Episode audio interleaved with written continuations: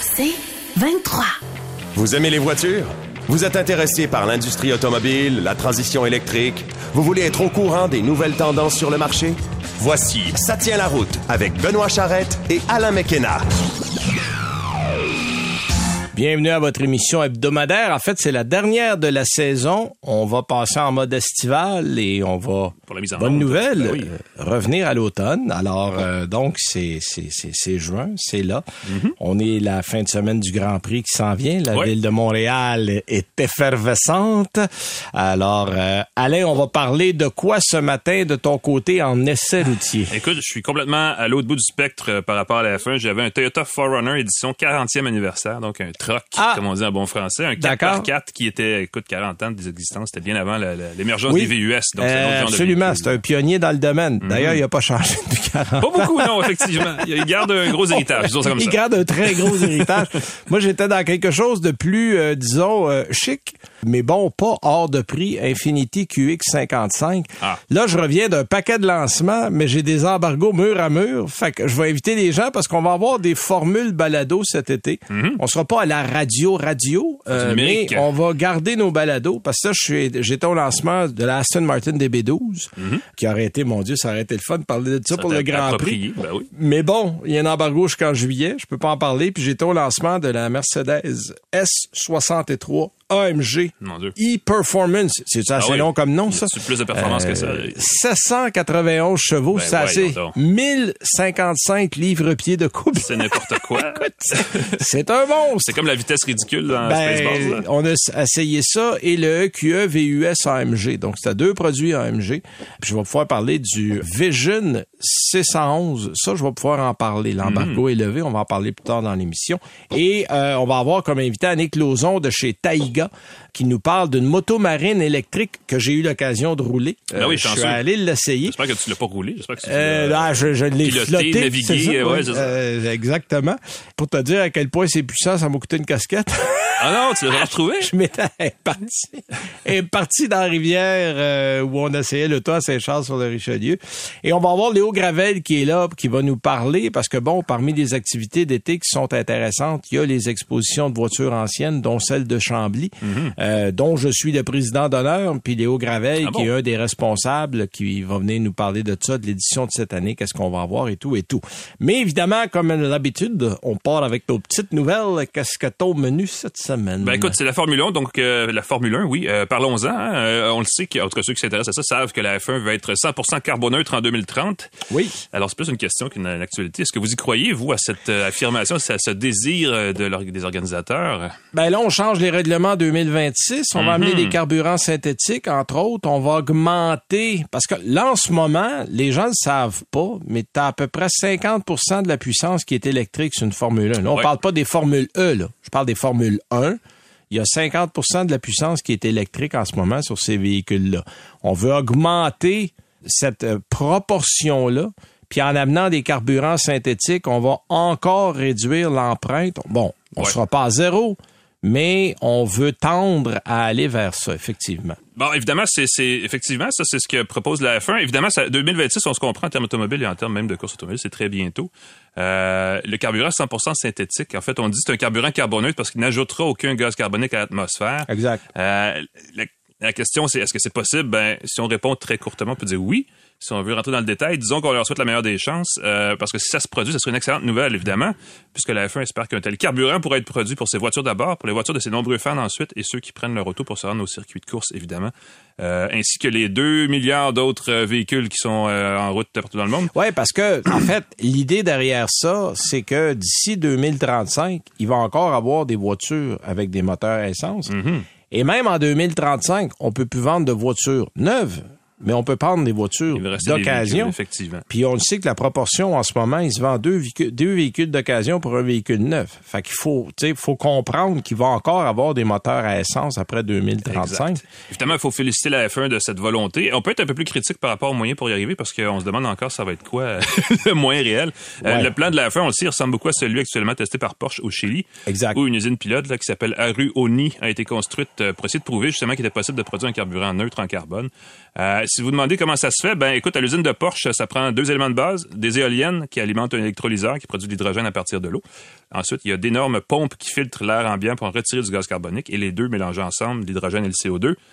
Euh, ça se combine, ça fait euh, ce qu'ils appellent un E-méthanol, donc une espèce de composé méthanol qui est ensuite raffiné pour devenir soit du kérosène, du diesel ou de l'essence, peu importe.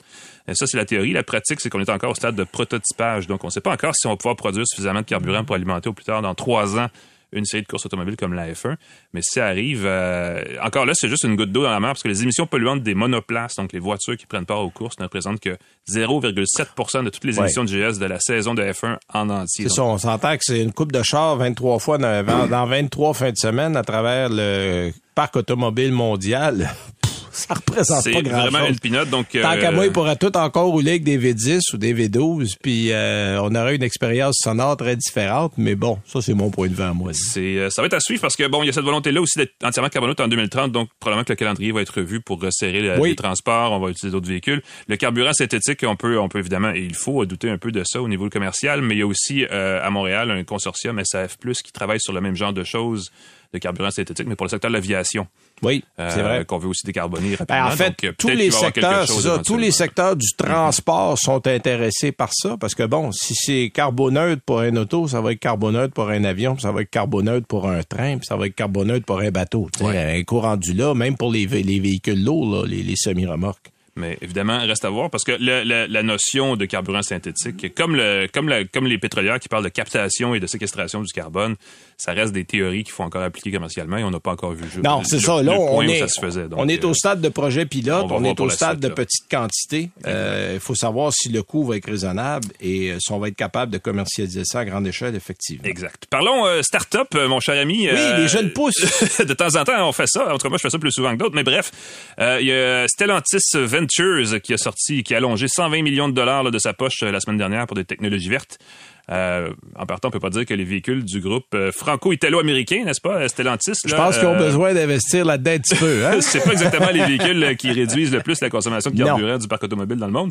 ce qu'on peut dire, par contre, c'est que Stellantis Ventures, la division donc formée l'an dernier avec comme mission de financer à hauteur de 440 millions de dollars, ça c'est 300 millions d'euros, au plus tard d'ici 2030, des jeunes pousses technologiques qui vont l'aider à s'approcher de la carboneutralité. elle essaie au moins de faire sa part, disons ça comme ça. Stellantis Ventures vient d'annoncer cette semaine une première série d'investissements qui euh, d'une valeur totale donc de 145 millions de dollars, 60 millions d'euros. Déjà, trois petites entreprises qui ont reçu une partie de cette somme-là vont euh, devoir, vont voir en fait leur technologie être mise en marché par Stellantis avant la fin de l'année. Hey, moi j'ai ça une petite entreprise, non? Est-ce qu'elle est verte ah, Écoute, moi de verdir ça, ça regarde-moi d'aller. euh, ben écoute, il reste 200 millions d'euros. Euh, dans le premier 100 millions, il y a donc parmi les trois technologies, il y en a une qui est une technologie d'intelligence artificielle parce que c'est dans l'air du temps, n'est-ce pas? Oui. Qui devrait aider à la conduite autonome, une espèce de, il y a aussi une espèce de guide de conduite pour les véhicules en situation hors route, donc un Jeep qui pourrait te dire dans le sentier comment peut-être mieux aborder les, euh, les, les bosses, les roches, ces choses-là, je sais pas. Et il y a une gamme de vélos électriques dont la principale particularité n'est pas le vélo comme tel, mais c'est qu'ils sont connectés à une application mobile qui, elle, propose des assurances, du financement et un système anti-vol pour vélo. et là, tu imagines comment ils vont vouloir faire l'argent avec ça. Fait que ça, je peux imaginer que ça va être mis en, service dans des véhicules assez On investit dans de la future commercialisation de produits. Tu sais, il y a, y, a des capteurs sur des voitures qui euh, détectent quand tu vas avoir un accident. Donc, la seconde avant, ils vont dire, voulez-vous vous assurer? et là, on a un service avez 5 secondes. ah, ça va être magique, le futur. Euh, en tout, là, il y a 11 projets dans lesquels Stellantis Ventures a investi.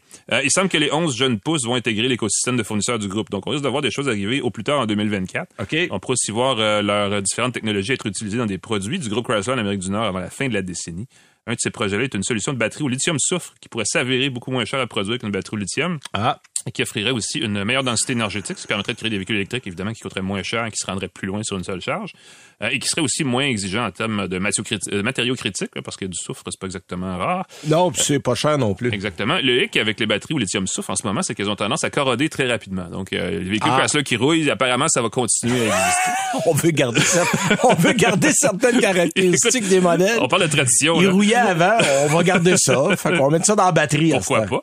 Bref, beaucoup de projets pour Stellantis Ventures. et quelques promesses, mais on attend toujours des véhicules Chrysler, Dodge, Jeep, ou même Fiat Alfa Romeo, si on veut y aller jusque-là, là, qui sont pas entièrement des machines extrêmement gourmandes.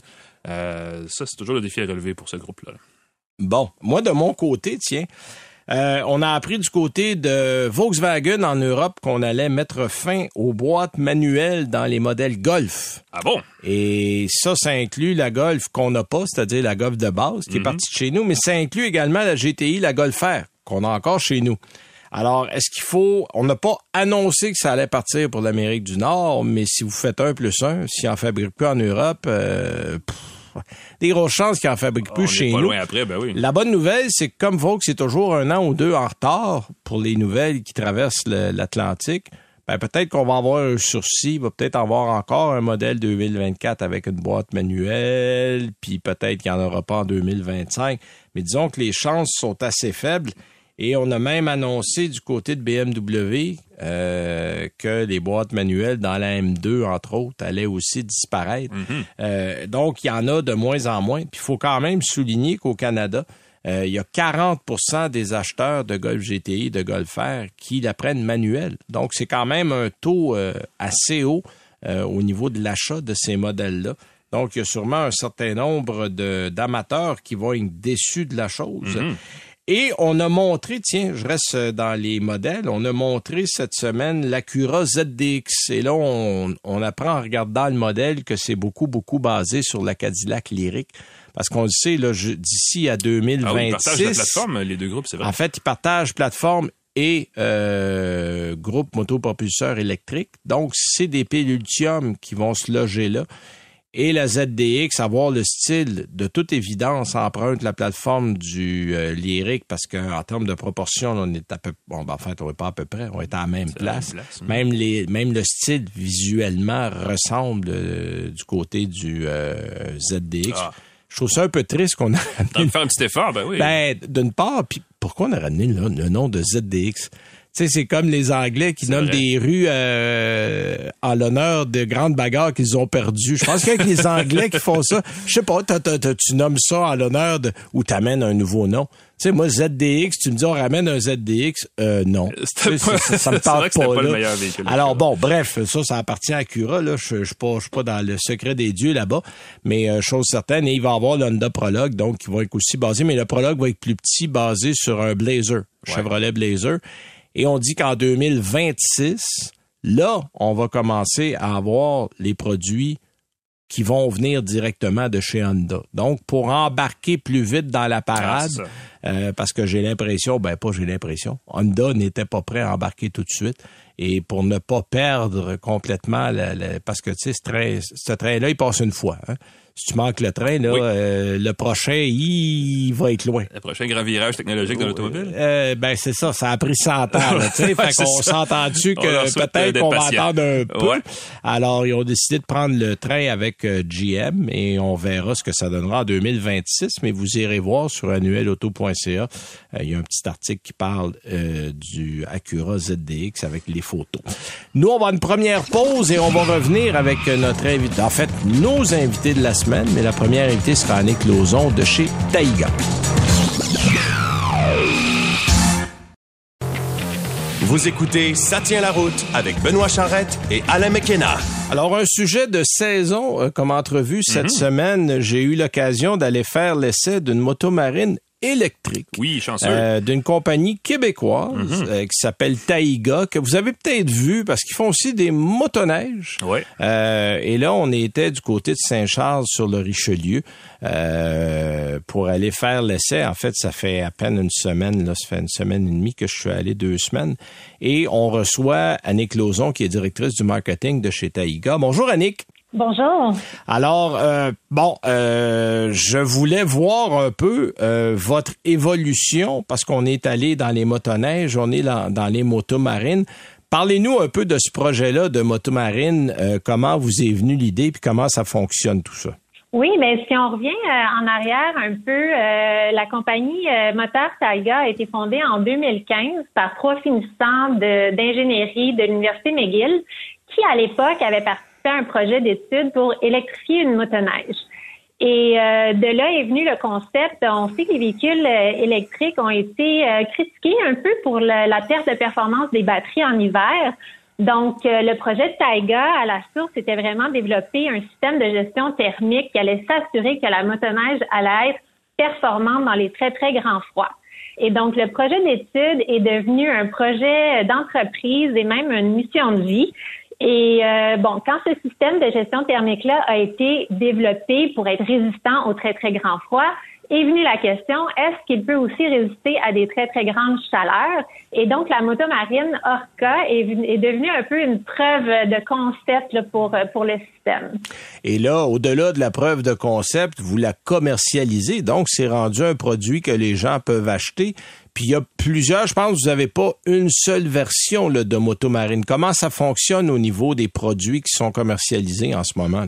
Oui, exactement. Donc, euh, la motomarine Orca Carbone, c'est le modèle qui est commercialisé et qui est disponible pour livraison en ce moment. Donc, on a commencé la production et la livraison dans nos deux gammes de produits, motomarine et motoneige, l'an dernier. Donc, c'est notre deuxième année de, production et de livraison.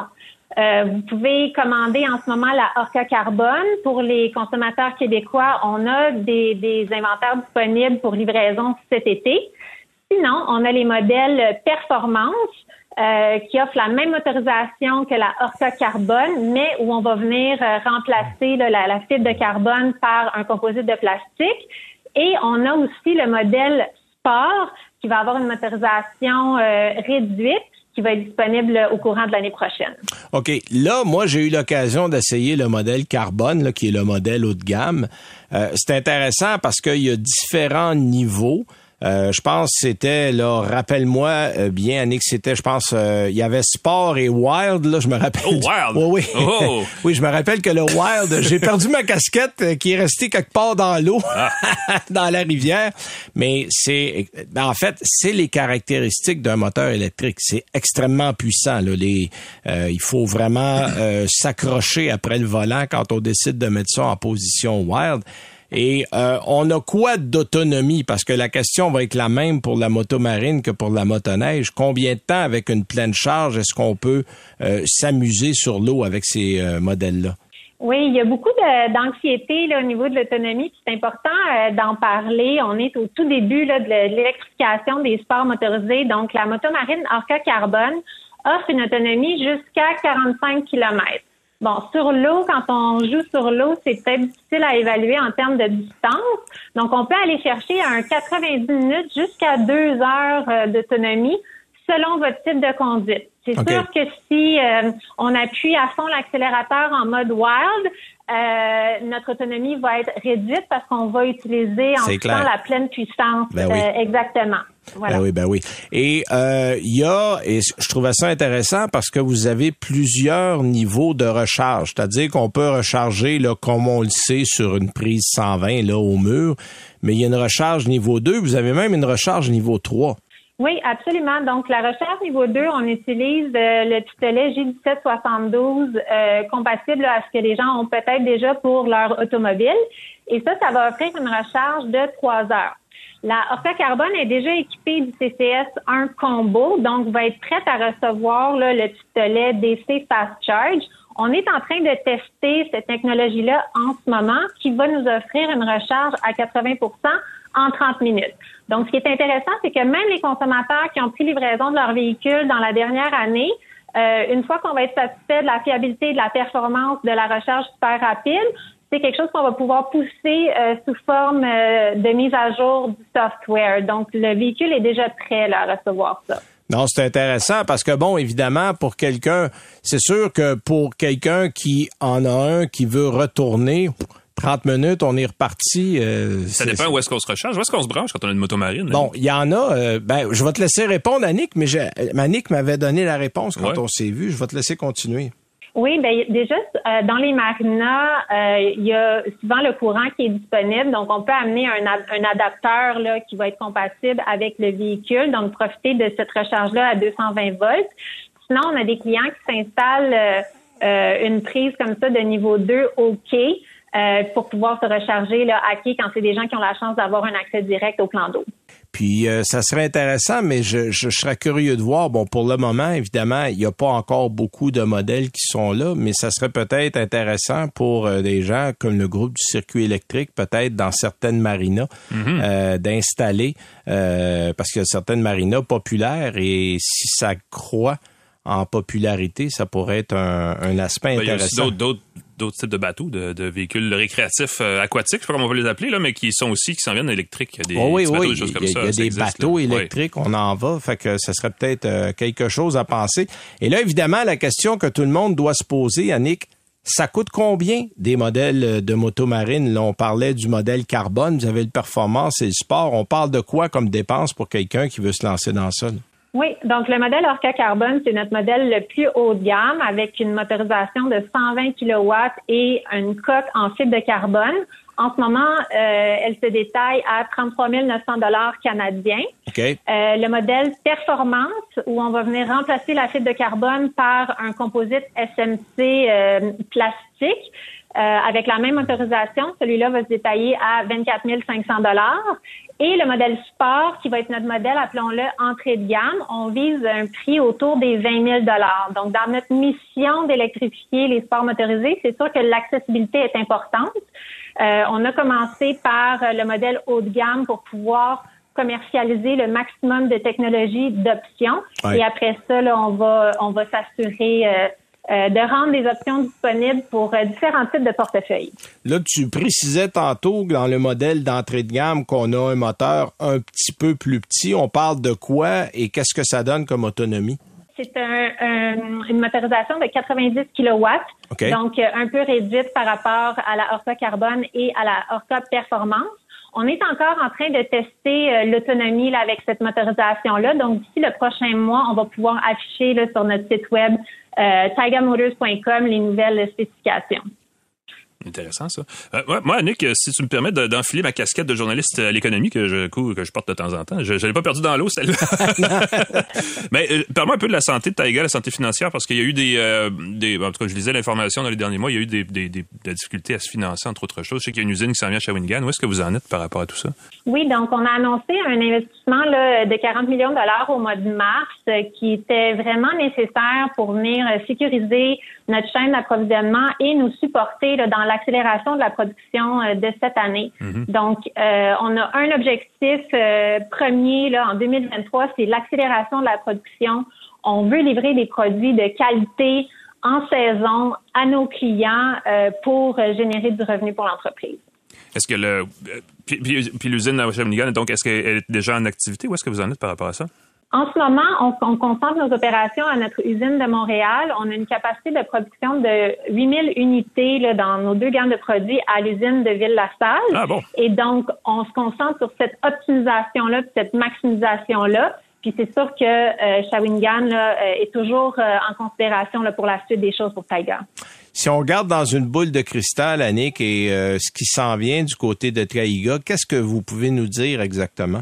Mais c'est sûr que nous, la R&D n'est pas terminée. Donc, euh, on a des beaux produits dans la moto marine, on a des nouveautés qui s'en viennent dans le prochain 12 mois. Même chose du côté de motoneige, dans les 12 à 18 mois, on a des modèles qui vont euh, qui vont sortir, qui vont être annoncés. Donc, euh, ceci n'est pas terminé. Quand les gens questionnent l'autonomie, la recharge, c'est tous des éléments qu'on continue de travailler pour offrir le maximum de performance. L'intention, c'est on veut pas que les gens sentent qu'ils font un compromis quand ils choisissent euh, un véhicule électrique. Donc, on continue de notre côté là, au niveau R&D. Bon, ben écoutez, on va rester au courant de tous ces dossiers-là. Merci mhm. beaucoup pour votre temps, Annick Lauzon. C'était bien apprécié. Alors, je rappelle qu'Annick Lauzon est directrice marketing pour la compagnie Taiga Motors. Et euh, les motos marines, vous allez sur le site de Taiga, vous pouvez voir ce qui se fait en modèle Orca Performance et Sport. Merci beaucoup encore, Annick. Au Merci à vous deux. Au revoir. Alors nous, on va à la pause et on revient avec euh, Léo Gravel pour parler du, des concours d'élégance de Chambly pour les voitures anciennes. Vous écoutez Ça tient la route avec Benoît Charrette et Alain McKenna. On est revenu et on a un autre invité aujourd'hui. Oui, oui, oui. Euh, évidemment, on a cet été le 30e concours d'élégance de Fort Chambly. Mhm. Ceux qui connaissent la chose, c'est probablement la plus belle exposition de voitures originales, il faut le dire. On n'a pas de voitures modifiées, là, c'est des voitures comme elles étaient au moment où on, les a construits. Euh, donc, c'est un, c'est en fait les samedis, dimanches 15 et 16 juillet prochains. Puis pour en parler, on a le vice-président de Voitures Anciennes Québec, Monsieur Léo Gravel. Monsieur Gravel, bonjour. Bonjour Benoît, merci de vous, nous avoir invités. Ben merci d'être là. Écoutez, parlez-nous un peu de cette 30e édition. Euh, d'abord, ça se déroule dans le magnifique euh, décor, le magnifique décor du Fort Chambly, euh, pour ceux qui ne le savent pas. Et qu'est-ce qu'on va retrouver cette année pour cette édition spéciale? Bon, c'est toujours naturellement sur le bord du Richelieu, donc dans le parc attenant au Fort Chambly on ceinture l'espace avec des clôtures, tout ça, mais pour permettre aux gens justement de venir euh, admirer ces voitures-là. On retrouve habituellement autour de 350 à 400 voitures. Comme vous le mentionniez, ce sont des voitures d'origine. On tolère très, très peu de modifications. C'est euh, parce que les voitures sont jugées. C'est un jugement formel le samedi et euh, les voitures reviennent le dimanche pour que les propriétaires en reçoivent des, trophées, ceux qui se sont mérités. Oui, et le ça, dimanche matin, oui. Oui, puis ça, c'est un événement le fun parce que le dimanche, on remet les prix. Il y a comme une parade, un peu comme on le fait au concours d'élégance de Pebble Beach, euh, concours d'élégance de Villa d'Este, les, les grands concours d'élégance à travers le monde et on remet comme ça les, trophées. Donc, les gens là, qui euh, peuvent venir le dimanche, ben là, vous avez un peu la crème de la crème des modèles qui étaient là, qui sont présentés en fin de journée. Exactement. Puis d'ailleurs, les voitures qui n'ont pas pu venir le, samedi, on en juge quelques-unes euh, le, dimanche, mais ce sont purement des, euh, des coups de cœur qui sont donnés, euh, que ce soit par exemple la voiture choisie par la mairesse de Chambly, par le président du BAQ, des choses comme ça. Donc on a une autre quinzaine de trophées qui sont attribués à d'autres voitures exceptionnelles qui sont là de dimanche seulement. Bon, parfait. Et euh, cette année, on parlait entre autres euh, de quelques expositions spéciales comme le Horseless Carriage Club of America qui va être là. Parlez-nous un peu, c'est quoi ce club-là? Bon, sans doute un peu avec un nom comme Horseless Carriage. euh, ça, c'est pas des autos récentes, là. On s'entend là-dessus, là. Ah non, c'est un regroupement de propriétaires de voitures de 1915 et plus vieux.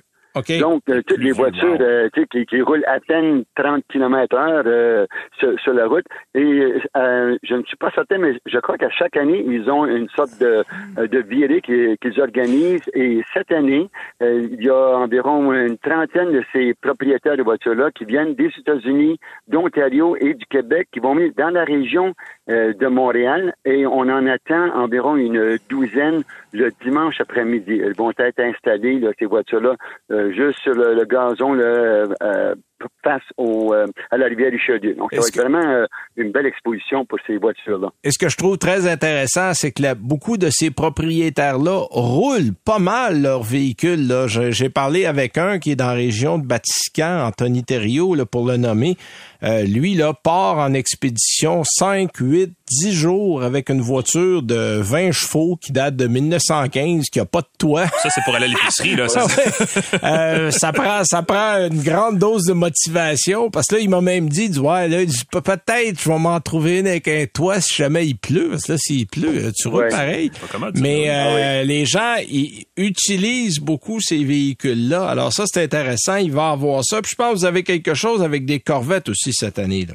Oui, ben on a annoncé déjà dans plusieurs endroits comme quoi la Corvette célèbre sa 70e année d'existence. Donc, on va avoir une sorte de petit euh, montage de une voiture par génération de Corvette. Il y en a eu huit.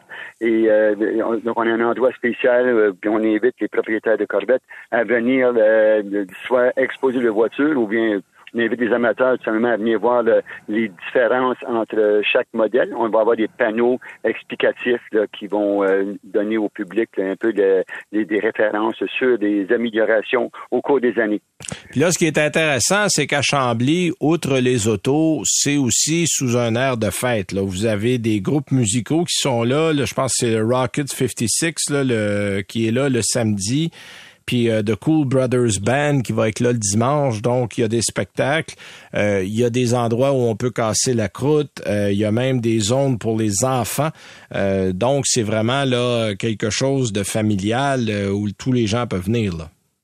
Oui, effectivement. Euh, c'est pour ça que vu qu'on ne peut pas euh, juste euh, se concentrer sur les voitures, les familles sont invitées à venir à profiter du site parce qu'en plus de ces de, items que vous avez mentionnés, on a aussi une allée marchande. Donc, il y a quelques marchands qui viennent vendre des produits reliés de proche ou de loin aux, voitures anciennes, mais c'est une invitation à ceux et celles qui cherchent des occasions de, de s'offrir peut-être un petit souvenir de, lors de leur passage sur le site, de, d'acheter quelque chose. On a d'ailleurs aussi des, des produits de notre club qui sont en vente. Les autres sont reliés directement aux voitures. Donc, c'est une belle occasion de, profiter du site du Fort Chambly et de, de zioter de tout, euh, tout ce qu'on a à offrir durant ces deux jours-là. Oui, puis je rappelle que samedi et dimanche, c'est ouvert de 10h à 17h les deux journées. Euh, ceux qui veulent venir voir le défilé des voitures qui ont remporté des prix, c'est le dimanche à 15 heures. Moi, je vais être là pour le week-end. Euh, je joue le rôle de président ben d'honneur pour une deuxième année.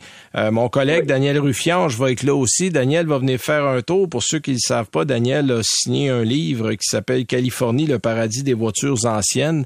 Euh, il va être avec moi au kiosque. On va avoir un petit kiosque là-bas. Puis Éric Fortier aussi, qui est l'animateur de l'émission Passion Auto Rétro à Télémag à Québec, va être là durant le week-end. Lui, il va tourner. En fait, il va préparer une émission. Donc, il va se promener avec son équipe de caméraman, tout ça. Fait que vous allez pouvoir aussi euh, jaser auto euh, ancienne et moins ancienne avec euh, des chroniqueurs du milieu. Mhm. Ben écoutez, Monsieur Gravel, on vous souhaite juste qu'il fasse beau. Hein? Ben Merci. On vous souhaite un bon week-end. Puis moi, je vais être là le samedi et dimanche et on invite les gens à venir faire un tour. C'est facile.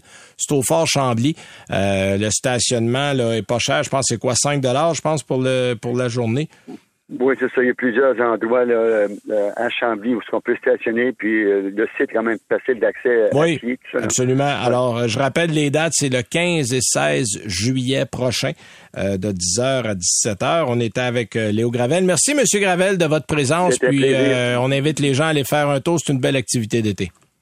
Merci beaucoup, Benoît. Merci. Alors, à la prochaine. Donc, c'était Léo Gravel, qui est euh, vice-président de Voitures Anciennes Québec. Euh, ça nous laisse le temps, nous, de jaser un petit peu, de dire, écoutez, on n'est pas en congé complet cet été. On risque de revenir. On va faire quelques balados comme ça.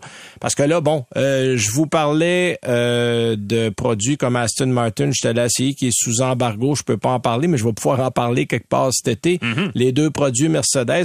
On sera pas à la radio, mais vous allez pouvoir, comme d'habitude, aller sur le site du 98.5 ben dans la section balado. On va être là. Euh, tous vos sites de balado préférés, on va être là aussi.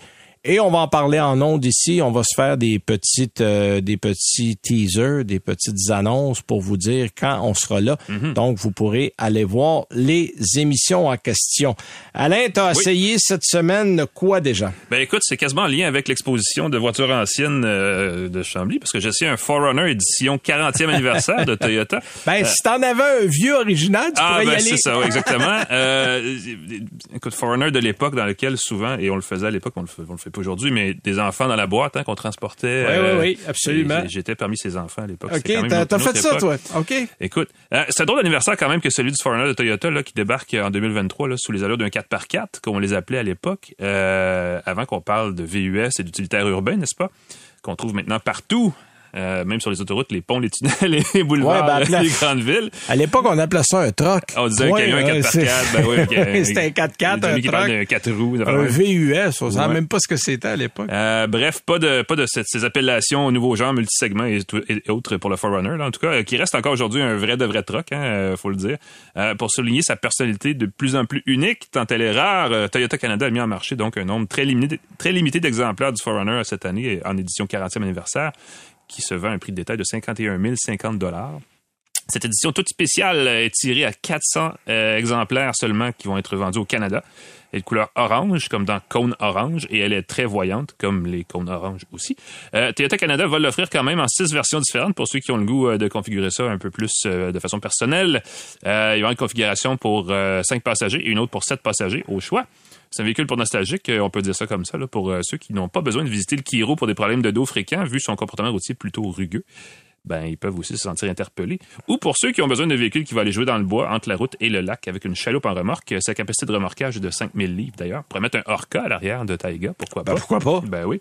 Euh, on conseille évidemment à tous ces gens-là qui veulent un, 4, euh, un pas, pas un 4 mais un Forerunner, de bien s'attacher parce que ça va le dingue dans ce véhicule-là. Ça va le dingue. Ça va le dingue. oui, de temps en temps, on place des mots comme ça. oui, non, c'est bon. Euh, au Scrabble, t'as pas mal de points. Oui, et puis t'as trop de lettres aussi, mais si quelqu'un crie dingue, ben on peut rajouter Val, ça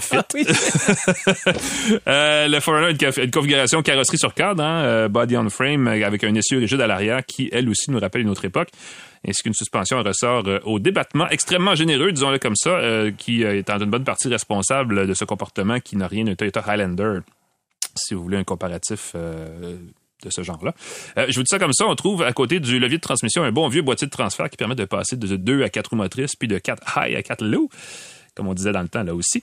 Euh, on trouve euh, on trouve plus beaucoup de véhicules qui ont ça. Non, non, de moins en moins. Euh, tout est, tout est ben, c'est ça, l'électronique est partout maintenant là. Sauf que l'avantage de le faire de façon mécanique. En tout cas, moi je trouve qu'il y a une certaine assurance là-dedans quand on l'embarque. Et c'est un véhicule extrêmement compétent en route là. Puis il y a mm-hmm. même des versions qui viennent avec des pneus hors route. Ah oui, non, euh, absolument. Ben, il y a toute la gamme d'accessoires TRD aussi qui est disponible, donc euh, il y a possibilité de le personnaliser encore plus. Euh, toujours dans le registre du bon vieux temps, voire même du Vitus, le Forerunner a droit à un V6 de 4 litres qui fait 270 chevaux. Qui boit comme un trou. Hey, c'est la de ma confusion, ça. donc en puissance, c'est 278 livres de pied de... Il n'y a pas de problème. de couple, c'est transmis au roule via une boîte automatique à 5 rapports. Ça aussi, ça, signe des temps, hein, parce qu'on est rendu beaucoup en plus à des 8 et 9 rapports maintenant dans les boîtes de transmission. Le V6 très grognon, très récalcitrant, refuse d'accélérer, constamment assoiffé, donc un peu comme mon oncle Marcel qui reste à Alma finalement. Euh, sa consommation est peut-être la même. Tu vois, je suis rendu là. Euh, la voisine les 16 à 17 litres au 100 km en moyenne dans le cas du Forerunner. On n'a jamais vu mon oncle Marcel faire plus que la distance entre sa chaise et la salle de bain, donc je sais pas c'est quoi ça sur la route sa consommation, mais elle est élevée. Euh, côté confort, notons que le Forerunner a un système multimédia, lui aussi qui écoute doit exister depuis au moins 40 ans. cela dit, ça c'est nouveau pour 2023 et c'est un peu bizarre, mais il y a un volant chauffant à bord maintenant, chose appréciable l'hiver, évidemment. Ouais, on a quand même rajouté quelques accessoires au fil des décennies. Alors, euh, on allait euh, faire du 17 litres au 100, mais le volant est chauffant. Le volant est chauffant, ça pourrait être pire. Euh, l'été, on peut aussi abaisser la lunette arrière dans l'avion. Hein. C'est une, une vitre électrique qui permet d'aérer. Ça, ça c'est ça, c'est aussi une affaire du Forerunner qui existe depuis super longtemps. à bord, bon, cinq occupants peuvent s'asseoir assez confortablement. C'est moins évident pour le sixième et le septième passager quand on prend l'option à 7 passagers, là, qui doivent être de petite taille quand même parce qu'ils vont avoir les genoux dans le front. Et comme ça brasse beaucoup, ben, ça va faire mal à la tête.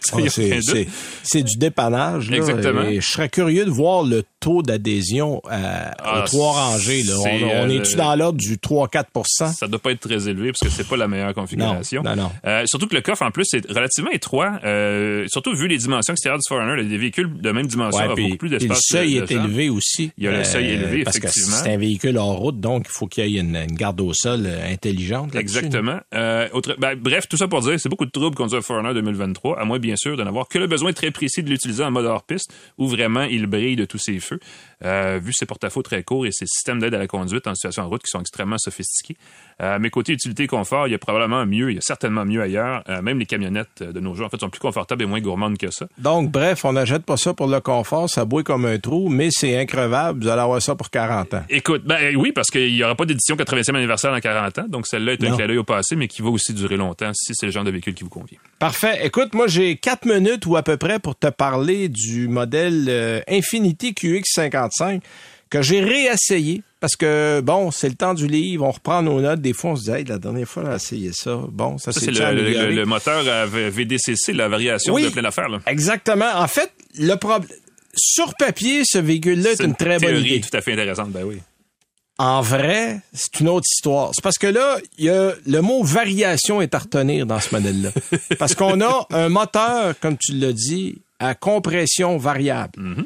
Donc, l'idée de base, quand Infinity a mis ça sur le marché, c'était de dire, on va offrir une puissance qui va varier en fonction de la, de, l'écrasement de l'accélérateur. Fait que vous avez jusqu'à 268 chevaux et 280 livres-pieds pour un petit moteur 4 cylindres 2 litres, ce qui est tout à fait correct. Le problème, c'est qu'on a associé ça à une transmission à variation continue. Bon, qui simule des changements de rapport. Sauf que si on n'est pas vraiment franchement sur l'accélérateur, on dirait toujours que on cherche un peu. Mm-hmm. On est comme un bateau qui est dans une tempête sur l'océan. On a toujours l'impression d'être dans une chaise berçante. C'est un peu flou. Et ça, ça dérange. Et l'idée de base, quand Infinitum ça sur le marché, c'est de dire, ben, comme on a une variation continue au niveau du moteur, vous allez utiliser uniquement de la puissance que vous avez besoin. Et avec une boîte CVT, les deux ensemble vont donner une excellente économie de carburant. Mhm. Ce qui est pas vrai. Ben non. J'ai à peine été capable de faire mieux que 10 litres au 100 alors que j'ai des moteurs 2 litres qui ont rien de spécial, là, qui ont une boîte automatique, qui a pas de variation continue, qui me donne du 8. Euh, donc, en quelque part, l'objectif qu'on visait est raté. Donc, pourquoi c'est de donner autant de troubles dans une technologie aussi compliquée pour avoir pas de résultat? C'est pas parce que le véhicule va mal, c'est correct, mais c'est de se gratter l'oreille avec la main de l'autre côté, comprends-tu, pour réussir à trouver une solution. mais, mais tu sais, écoute, prends-toi un Q-tip, prends bonne main. C'est vrai que la, promesse des deux extrêmes euh, ben, c'est ça, pas, et ça fonctionne pas. En plus, c'est un modèle qui est un peu en retard technologiquement parce qu'on a mis les anciens systèmes d'infodivertissement de Nissan. Ah, on ben n'est pas à jour. Euh, et la forme, moi je dis toujours que la forme remplace la fonction dans ce véhicule-là sa plus grande qualité est d'être joli. C'est un mhm. véhicule qui paraît bien.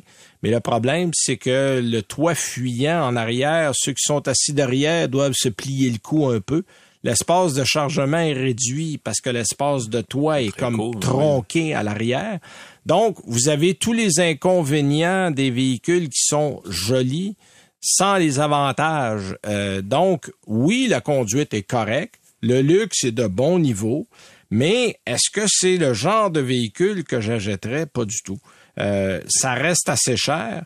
Et franchement, euh, pour le modèle que j'ai, qui est le mieux équipé, est à 61 000 il y en a pas mal de véhicules à 61 000 dollars qui sont plus grands, plus économiques, euh, mieux équipés. Euh, la preuve, c'est qu'on a réussi à vendre à peu près depuis que ça existe là, euh, à peine 5000 unités. Là. Ah oui. donc c'est, en fait, je pense que c'est 5800. Euh, c'est c'est pas grand chose et c'est pas un modèle tu sais, tu dis on va le renouveler, ok, mais on va faire quoi là? Euh, La question est là. Donc, est-ce que tu sais, ces gens me disent, est-ce que ça va à peine? Est-ce que vous en achèteriez un euh, Pas vraiment. Euh, est-ce que c'est un modèle que j'irais chercher euh, non, parce qu'il y a tellement d'autres choses sur le marché. Puis, on se ben, comprend. même chez Infinity, entre le QX50 et le QX60, il est comme un peu coincé. Ben, c'est ça. Moi, j'irais chercher, j'irais chercher un, un, 50 avant, ben, pour être honnête. Mm-hmm. Mais tu sais, il y, a Volvo, Audi, Mercedes, BMW, Lexus. Écoute, il y en a, là, un, puis deux, puis trois. Puis honnêtement, la majorité sont meilleures que ça. Ben, Infinity cherchait à faire un peu comme euh, les Allemands qui ont un modèle plus VUS, puis après un espèce de modèle coupé entre les deux, puis un modèle VUS plus grand là, c'est ce qu'on cherchait, mais clairement, ça n'a pas marché. Puis Infinity, clairement aussi, se cherche un peu dans le marché. Ben, beaucoup, là. Euh, là, on a nommé un nouveau président. Ils vont tenter, là, ils ont un gros, gros, gros, gros ménage à faire. Mhm. pour, puis, puis le problème, c'est que c'est ça. Quand la compagnie cherche, le client est perdu. Ben, le produit, il, prend du temps à se développer. Ben, c'est ça. Il sait pas plus qu'est-ce qui se passe. Il ne sait pas trop vers quoi se lancer. Puis il y en a beaucoup. Alors, voilà. Donc, écoutez, c'est tout le temps qu'on avait pour l'émission pour cette semaine. On vous l'invite, comme vous dit, à être des nôtres. On va avoir des balados cet été. Nous, on va se retrouver à la radio cet automne. Puis en attendant, ben, soyez prudents. Bon été tout. On se parle bientôt. Merci à Claude Hébert. Salut. C'est 23.